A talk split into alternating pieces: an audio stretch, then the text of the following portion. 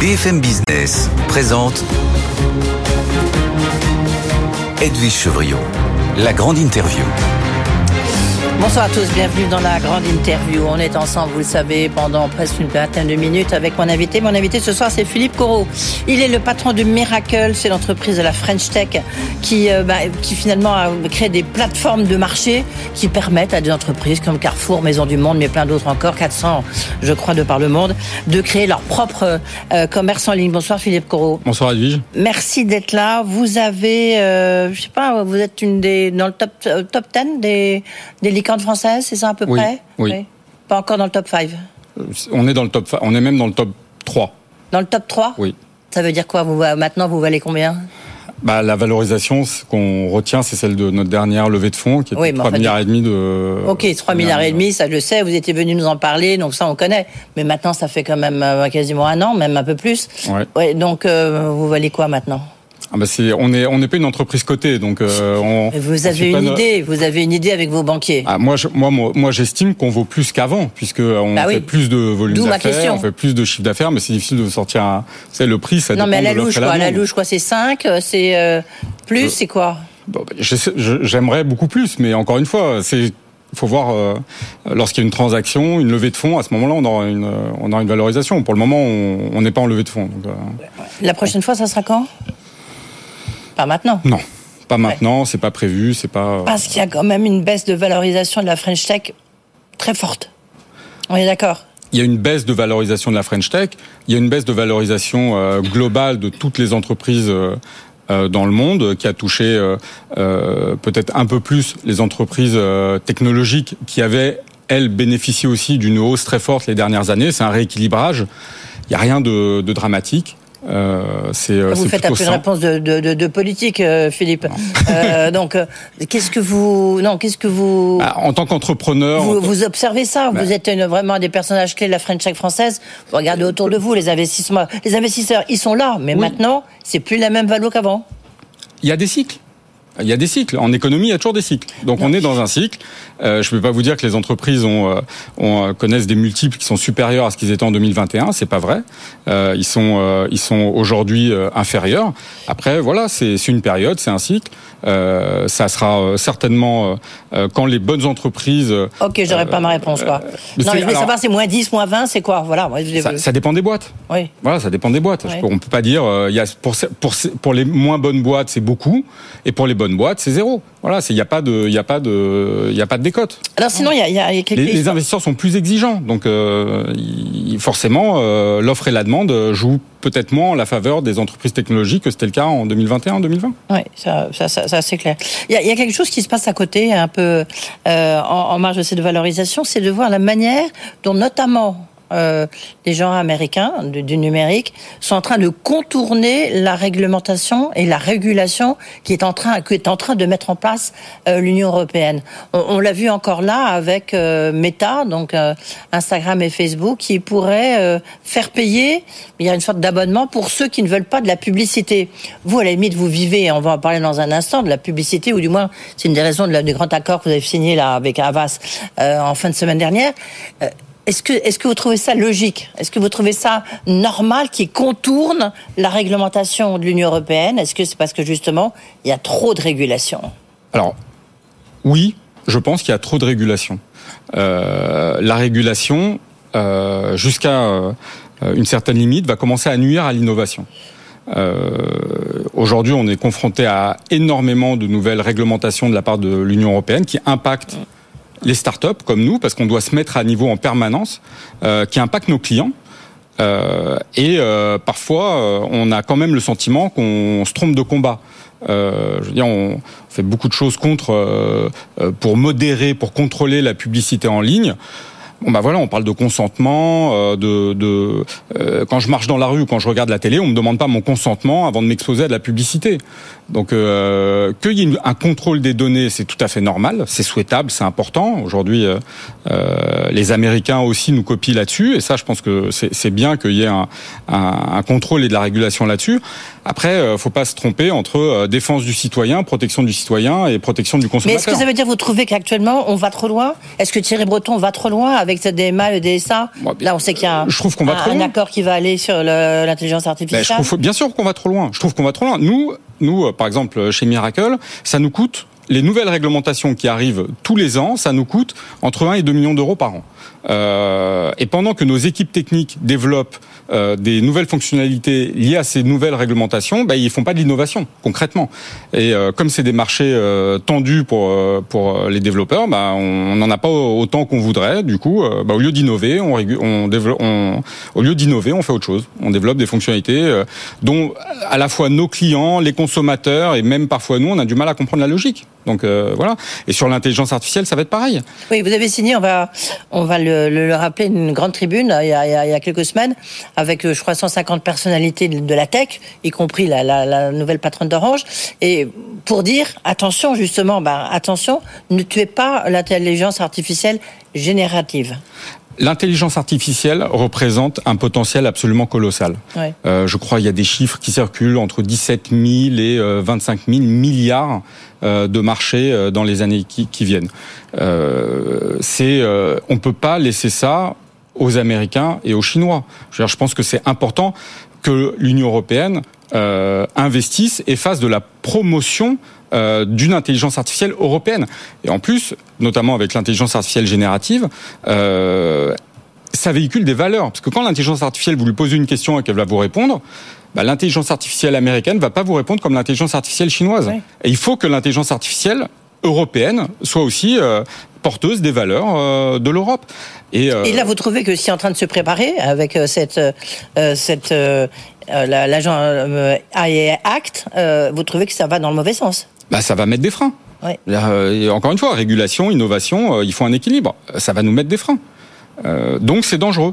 Euh, c'est une question de souveraineté européenne et, euh, et, même nationale. Ce sont des enjeux qui sont majeurs. Je ne sais pas si si on s'en rend bien compte. Nous, on considère que l'intelligence artificielle, l'intelligence artificielle générative sont des enjeux absolument colossaux qui vont toucher toutes les industries, qui vont toucher tous les métiers. Vous savez, une étude d'un cabinet de conseil a, a démontré que 50% des tâches de 70% des salariés vont être impactés par l'intelligence artificielle. Oui.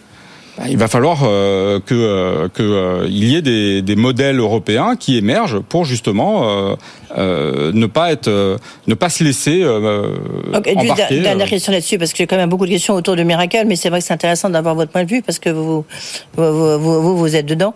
Est-ce que vous avez le sentiment que en fait l'Europe veut trop défendre le consommateur mais que du coup, elle, elle empêche le développement bah, de, grands géants du numérique euh, européen ou euh, le développement de l'intelligence artificielle générative, comme vous venez de le dire. Encore une fois, la, défense du consommateur. Le client, donc le consommateur, c'est ce qu'il y a de plus important pour les entreprises. Moi, mes clients, c'est ce qui est de plus important pour moi, et les clients, c'est ce qui est de plus important pour les clients de mes clients. Donc, pour mes clients. Donc, je ne vois pas. On essaie de le protéger, mais j'ai du mal à comprendre contre quoi. Qu'il y ait de la protection de la donnée, encore une fois, de la protection de, de, de, de des données, de la régulation à ce niveau-là, il n'y a pas de problème. Euh, en tant que citoyen, on, se, on doit être protégé. Euh, les, les, il est extrêmement important, par exemple, et c'est pour ça que je dis qu'on se trompe de combat, je pense qu'il est extrêmement important que les, les mineurs soient pas exposés à un certain type de contenu c'est crucial. Euh, maintenant que le, consommateur ne soit pas exposé à des produits euh, X ou Y standards euh, euh qui l'intéressent et qu'il aurait pu voir sur une plateforme e-commerce, pourquoi pas Alors vous avez signé un, grand accord justement, c'est de la publicité justement puisque vous avez signé un, partenariat avec Avas.